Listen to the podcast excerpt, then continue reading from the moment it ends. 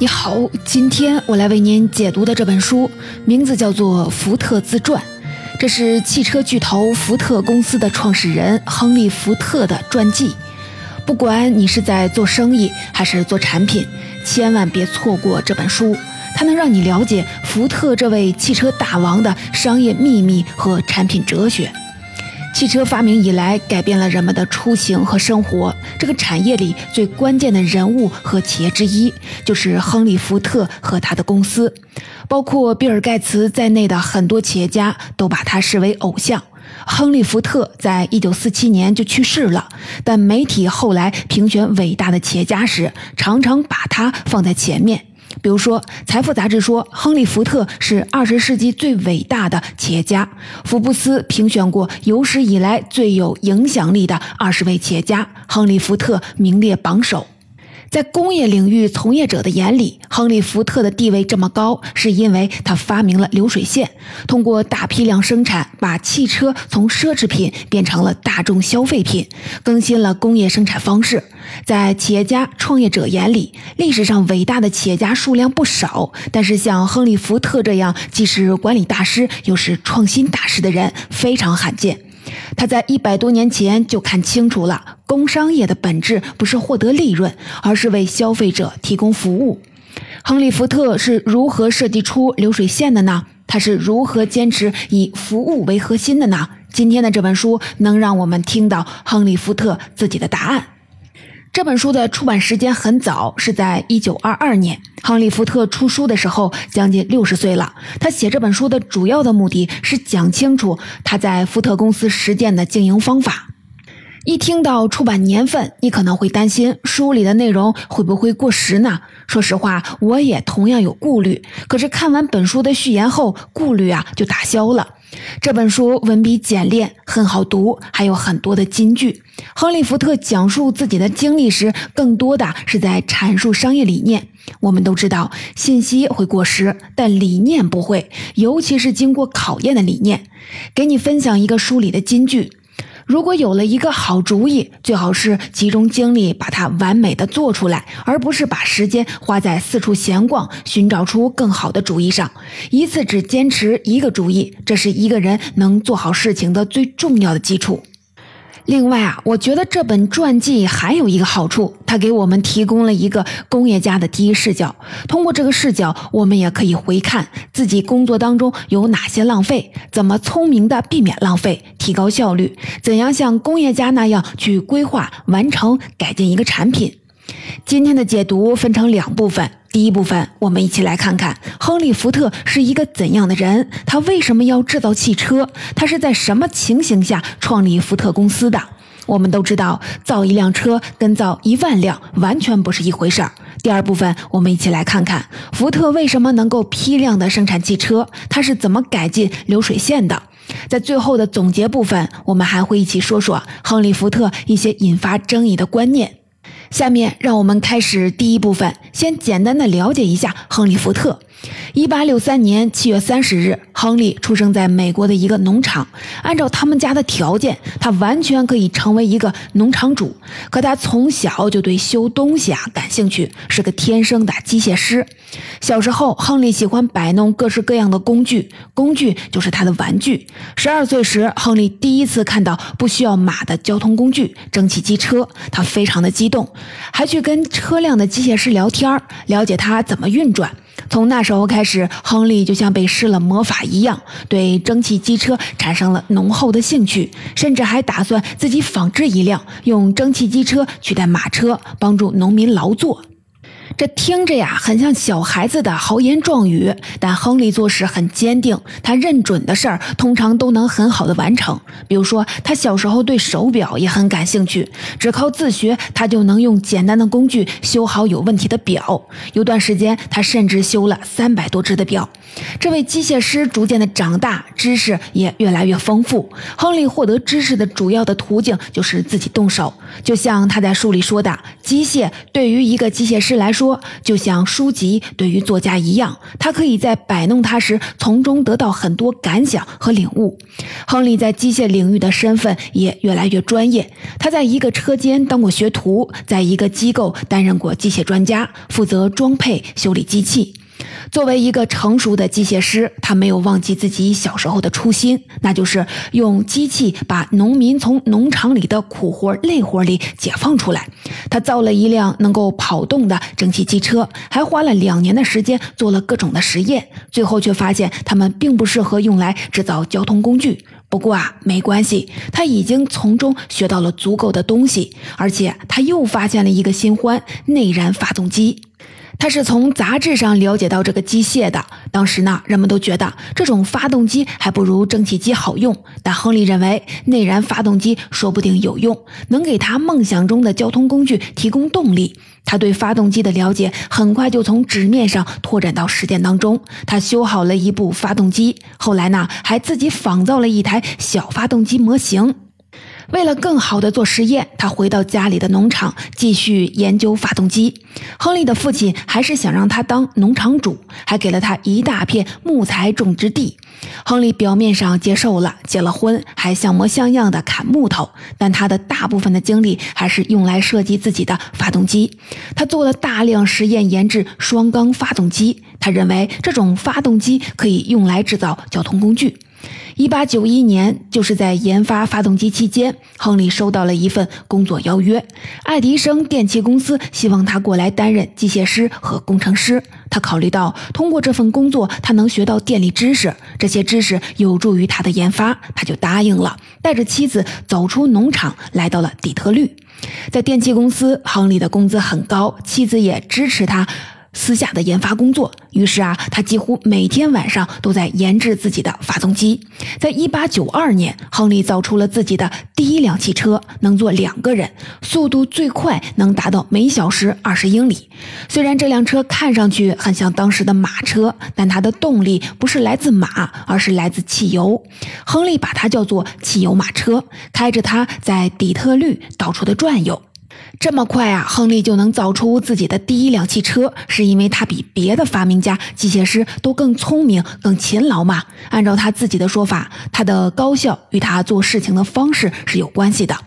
那他是怎么做事情的呢？他总是要在开发出最好的方法后才开始制造产品。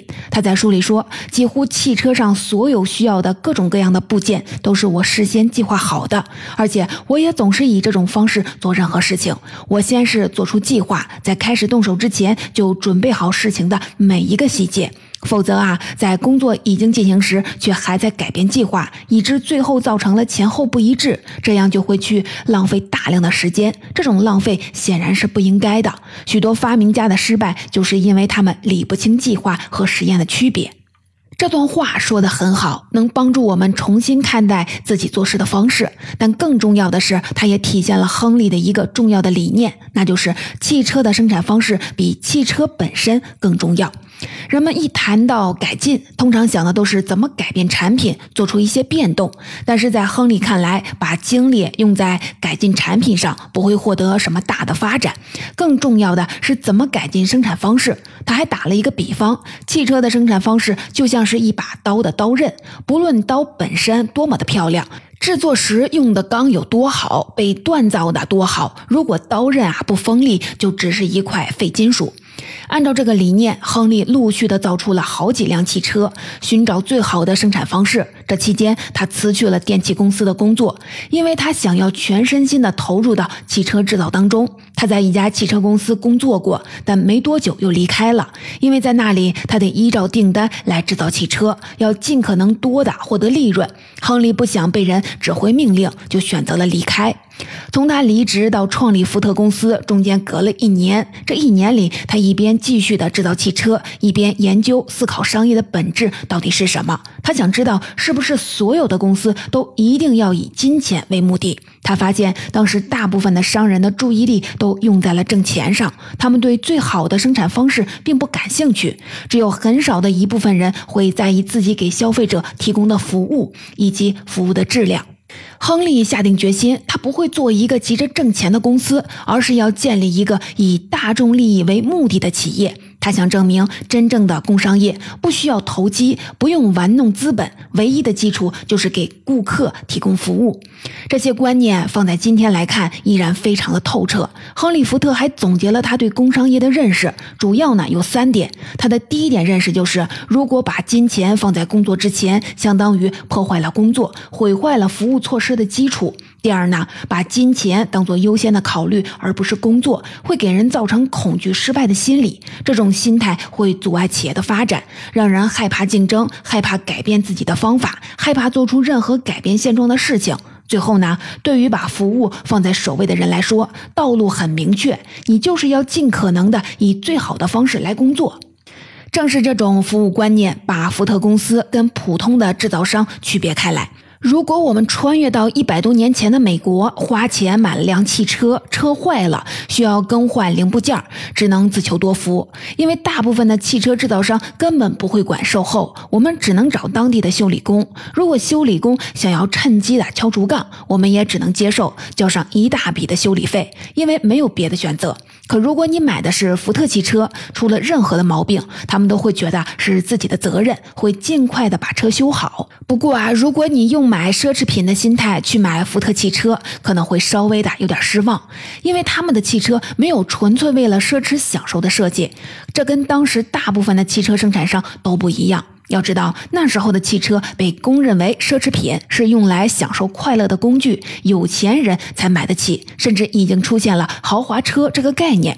亨利想要服务好顾客，为什么不做这类设计呢？这就要说到他想要服务的群体了。在他看来，汽车不是什么奢侈品，而是日常必需品。他认为，任何一个人只要有份好工作，就一定能买得起汽车，载着全家老小享受生活。他要为大众生产汽车。也就是说，亨利想要满足的不是特定的细分市场，而是大众的普遍需求。亨利在书里有个分析很精彩，他曾经问过一百个人，他们希望自己怎么制造产品。百分之八十的人不知道怎么回答，有百分之十十五的人明明没想法，但他们觉得自己好像必须得说点什么。只有百分之五的人有自己对产品的想法和理由。也就是说，知道自己想要什么的人，在整个市场里只有百分之五，百分之九十五的人都不知道自己对产品的需求。亨利认为，如果你发现自己有什么东西能给这百分之九十五的人提供全面的服务，用最好的质量进行生产，用最低的价格出售，就找到了大众的普遍需求。想通了这些，亨利在一九零三年成立了福特汽车公司。我们一起来看看福特公司创业之初的样子。他们租了一个店面，虽然公司和设备还不完善，但亨利已经制定出了生产汽车的方法——流水线。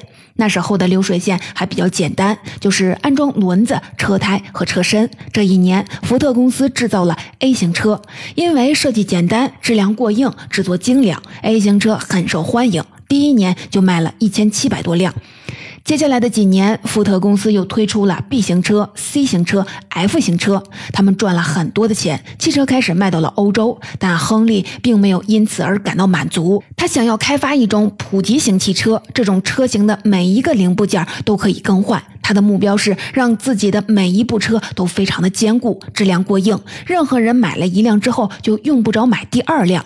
就像任何一种好机器都应该像一块好手表一样，可以长期的使用。换句话说，亨利想要推出一款人们能用一辈子的汽车，这又跟当时的汽车行业格格不入。那时候汽车产业才刚刚的开始发展，从业者普遍认为多元化发展才是好的。汽车企业就是要不断的推陈出新，吸引顾客。当人们买了一款汽车之后，就要想办法的再劝他们买一辆新的车型不一样的汽车。像亨利这样想要制造出永不过时的汽车的人，简直啊就是一个傻瓜。但是在亨利。看来，这样的经营宗旨跟自己的公司完全相反。自己的公司会尽可能的为消费者提供可以永久使用的东西，否则无法想象自己怎么为消费者提供服务。一九零八年，福特公司推出了 T 型车，这就是亨利心目当中那个普及型的汽车。它的设计呢很简单，只有四个结构单位：动力系统、车架、前轴、后轴。人们不需要什么特别的技能，就可以对这。这些组件进行修理更换。有些设计师喜欢做复杂的设计，但亨利想把汽车造得极其简单，让所有的人都明白它的一切构造。他为什么要这样做呢？他在书里也做了回答：这是一条双向的道路，可用于一切事物。即一件东西啊越简单，就越容易制造，就可以以更便宜的价格出售，因此也就可更可能进行大量的销售。在他看来，这才是工业化的方式，用相同的方法才能够不断的提高质量，降低价格。福特公司在一九零八年到一九零九年推出的 T 型车卖了一万多辆，比当时任何一家汽车厂曾经卖的都多。那时候，福特公司才不过成立了五年。一九零九年，亨利还宣布以后只生产一种车型，就是 T 型车。我们都知道，制作一辆车和一万辆车肯定不是一回事儿。接下来，我们一起来看看亨利·福特是怎么完善流水线的。围绕流水线和汽车生产，他又有哪些洞察？福特逐渐成为了一个全球化的大公司，汽车卖到了世界上的各个地方，这对生产量造成了挑战。他们需要尽快的增加人手，制造更多的汽车。刚开始，亨利也想要通过传统的方式解决这个问题，就是尽可能的多招人，招机械师和技能熟练的工人。但对于一个新兴产业来说，专业人士特别的稀缺，福特不可能招到足够多的机械师，而培训工人也需要大量的时间成本。亨利。意识到，如果自己的工厂每份工作都必须靠掌握技能的人来做，工厂啊很可能就无法存在了。既然技能是招人的门槛，那就想办法降低工作对技能的要求，甚至可以不需要技能。很快啊，大量不具备特殊技能的人来到福特工厂上班了。他们来到这里后，常常几个小时、几天内就能学会怎么工作，有些工作甚至三岁的小孩都能做。这是怎么做到的呢？答案就是细致的分工。亨利对工厂所有的工作都进行过调查分类，他发现福特工厂有七千八百八十二项不同的工作，这些工作当中有九百四十九项是重体力工作，需要身强体壮、健全的人来做；有三千三百三十八项是普通的工作，体力一般的人就能干；剩下的三千五百九十五项工作根本不需要体力，身体很弱的人都能做。在亨利看来，应应该根据工作来选择工人，而不是让工人选择工作。这是走向流水线的第一步。光是分工细致还不够，亨利还发现，工人们由于没有受过训练，实际的工作时间还没有步行时间长，他们要走来走去的寻找材料和工具。于是啊，亨利在工厂采取了一条原则：如果没有必要，一个人就绝不多走一步。工厂会用滑动的装配线，把零部件放在工人最容易拿到的地方。工人完成装配操作后，可以用传送带等工具把零部件送到下一个工人那里。也就是说，不是工人。走向材料和工具，而是材料和工具走向工人。这种流水线工作方式减少了工人思考和步行的时间，把一个人的动作减到了最低程度，提升了生产效率。比如说，组装汽车时需要装配飞轮磁石电机。过去啊，福特的装配方式是让工人独立的完成所有的工序，一个工人平均每二十分钟能组装一台，一天工作九个小时，能够装配三十五到四十台。福特就用装配飞轮磁石电机做实验，采用了一条装配线，在这条流水线上，工人的工作被分解成了二十九道工序，每道工序上只需要做一些小的操作，装配时间也从二十分钟变成了十三分钟十秒。后来，因为提升了流水线的高度，进一步提升了工人的行动速度，装配时间降低到了五分钟，从二十分钟到五分钟，这就是流水线的效果。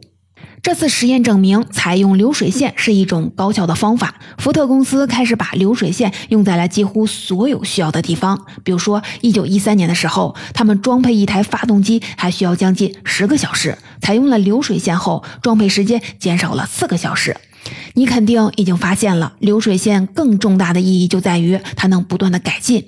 用亨利·福特自己的话说，也就是我们几乎没有一个星期不对机器或者是工作程序进行某些改进。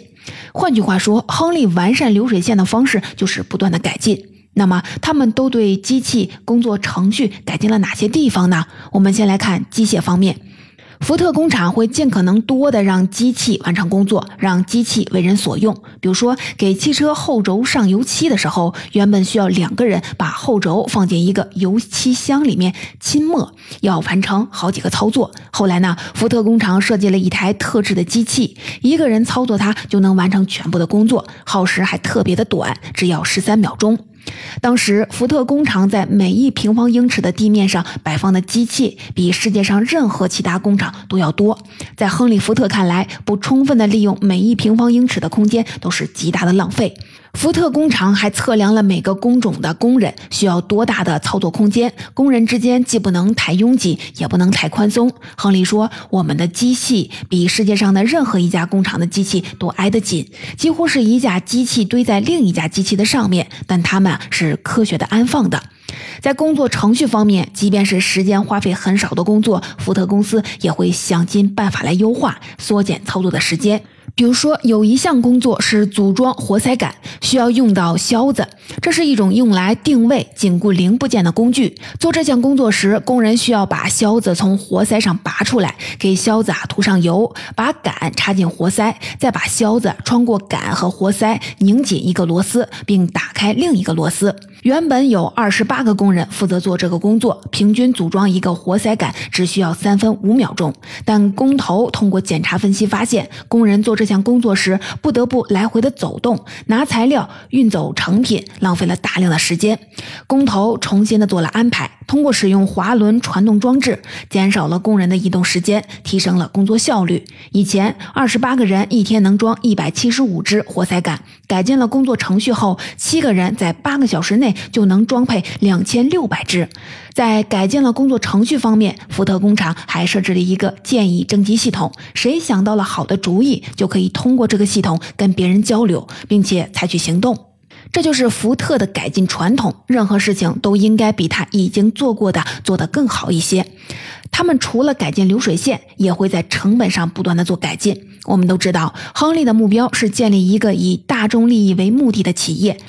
这话听上去好像有点虚，商家怎么以大众利益为目的呢？答案就是在保证质量的前提下，提供一个更好的价格。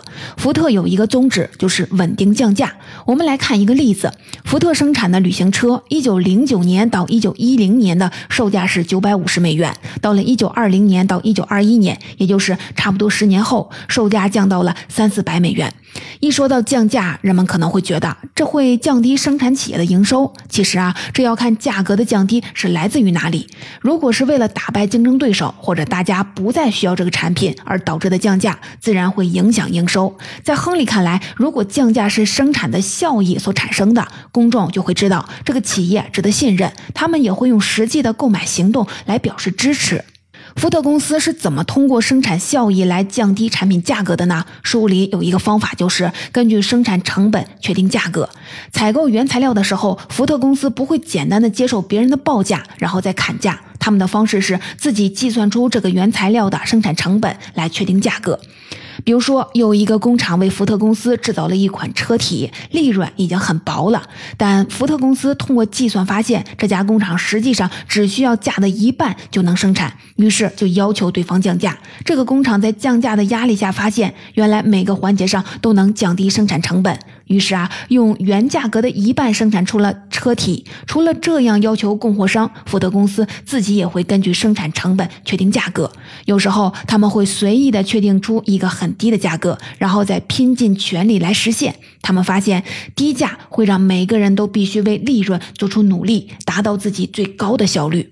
福特公司还有一个方法是全方位的节约。在福特，人们不会建造宏伟的建筑来铭记自己的成功，也不会给工厂加入任何没有用处的东西。他们会低下头，从垃圾、零头碎片里发现价值。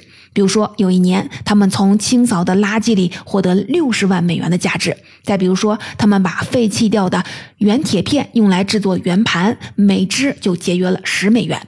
他们一天就能得到十五万只这样的圆盘。除了这些细碎的地方，福特公司还在运输、发电、煤气、铸造成本上想办法的节约。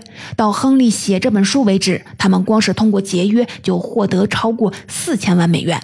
讲到节约成本时，亨利还说到了利润。在他看来，如果一个人把销售价格降到了无利可图或者是亏本的地步，那么他只有被迫的去发现怎样用更好的生产方式来生产商品，以便用他的新方法来获得利润。他认为，企业的很大一部分利润并不是来自于降低工资或者是提高售价，而是要依靠管理者多动脑子，把脑力用在更好的生产方法上，发现更好的管理方式。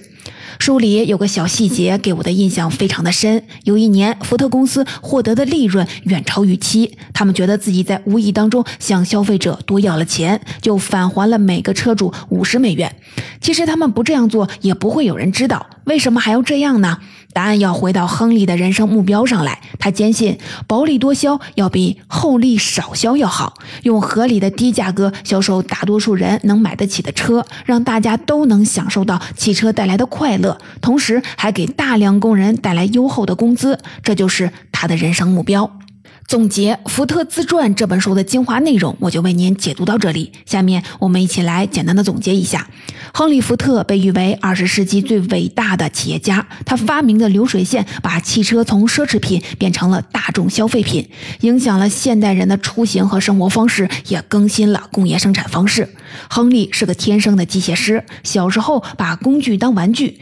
对一切的机器都非常的感兴趣。他从小养成的做事方式是先找到最好的方法，然后再着手去做。他在制造汽车的时候也是如此。在他看来，汽车的生产方式比汽车本身更重要。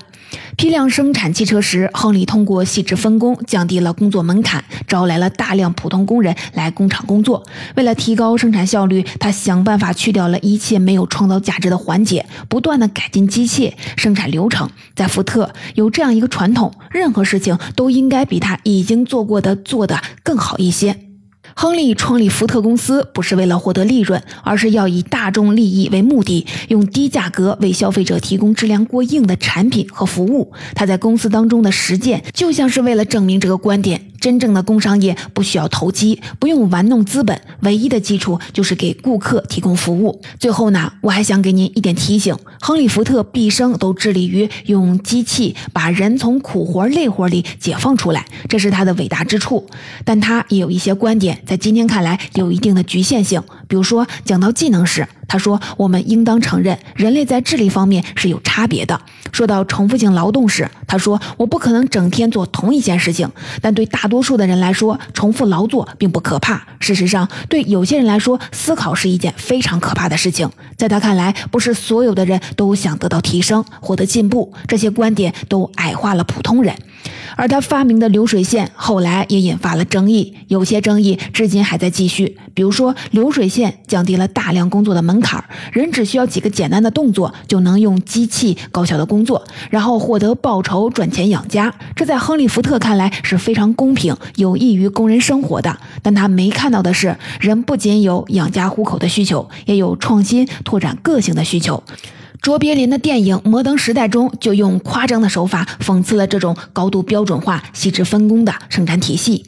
亨利·福特的伟大和争议让我想到了我在吴伯凡老师专栏里看到的一句话。那句话来自管理学家查尔斯·汉迪，他说：“使用任何一个手段、一个路径，都在借高利贷。他怎么把你推向成功的，就会怎么把你拖向失败。”希望亨利·福特的故事和刚才这句话都能对你有所启发。如果你对亨利·福特的更多理念感兴趣，欢迎你找来原书来看一看。